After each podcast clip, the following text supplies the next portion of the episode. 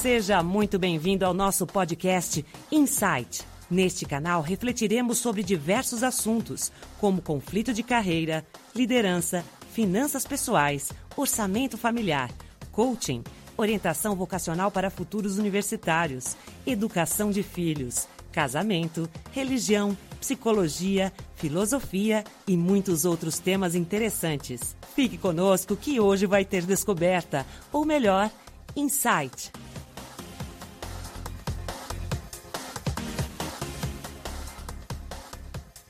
Olá a todos, sejam muito bem-vindos ao podcast Insight. Eu sou Robson Profeta e hoje vamos falar sobre um tema polêmico: religião. Lembrando que, apesar de meu sobrenome ser Profeta, não existe nenhum vínculo religioso, é apenas meu sobrenome. Os créditos da locução inicial a Jaque Cordeiro. Acesse jaquecordeiro.blogspot.com. Mas afinal, será que a religião perdeu seu verdadeiro objetivo? Que esse podcast não nos traga respostas exatas, mas perguntas reflexivas e com elas novas descobertas. Aliás, insight. Quando ouvimos falar em religião, somos transportados para um mundo místico repleto de crenças, milagres, impossibilidades e figuras alegóricas que residem em nosso inconsciente coletivo. Cremos nessas figuras por amor e devoção e, por que não dizer, por temor. Quantas foram as vezes que nos defrontamos com pessoas que acreditam em Adão e Eva, enquanto outras zombam da existência dos dois? E como é que um homem chamado Moisés teria o poder em abrir os mares? Será que não existe uma mensagem escondida em todas as crenças e religiões? Será que a religião não perdeu um pouco seu foco exatamente por não conseguir explicar seu verdadeiro papel? Você conhece a história do anjo da luz, o mais belo de todos, de nome Lúcifer? Pois é, aquele que caiu do céu por desobedecer à gestão do Criador, por se considerar tão onipotente e onipresente quanto Deus, Lúcifer abdicou do nós em detrimento do eu. Se alguém quisesse achar uma forma alegórica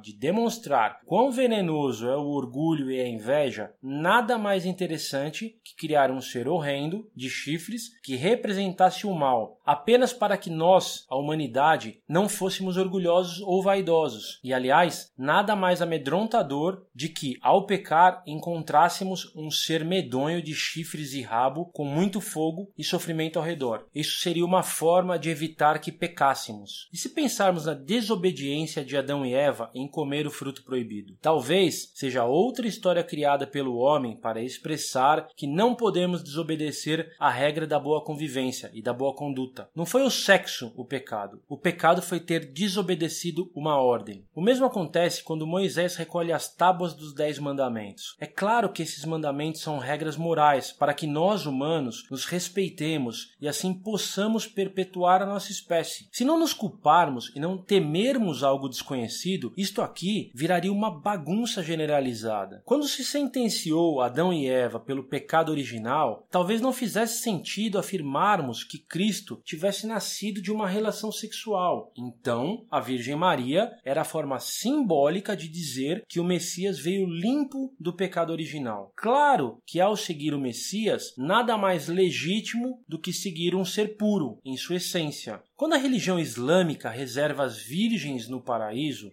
talvez não tivessem premiando os bem-aventurados em fazer sexo com mulheres virgens, mas talvez uma forma simbólica de premiar a boa conduta durante a vida terrena, dando como presente a pureza. O príncipe Siddhartha, ao fugir de seu castelo, rodeado de riquezas materiais e passando a conhecer as dores do mundo, o que ele fez? Buscou o isolamento, a perfeição de espírito, sendo imortalizado na imagem de Buda, abandonando assim tudo aquilo que o prendia ao mundo terreno, avareza, orgulho, tudo aquilo que nos faz olhar apenas para dentro de nós e assim esquecermos do outro, exatamente como fez Lúcifer, Adão e Eva, etc. E por que não dizer que Maria Madalena era uma simbologia do reconhecimento do erro e da redenção? Talvez uma alegoria. Lembra-se da frase de Cristo: Quem não pecou, que atire a primeira pedra? Não devemos apontar o dedo e julgar outras pessoas. Afinal, também erramos e também somos julgados. Também não gostamos de ser julgados. Há aproximadamente 400 anos após o Primeiro Testamento, um monge escreveu sobre as tentações mais perigosas da alma humana. E 200 anos depois, um papa de nome Gregório reexaminou o documento e converteu esse documento no que conhecemos hoje como os sete pecados capitais, considerados veneno para nossas almas. São eles a luxúria,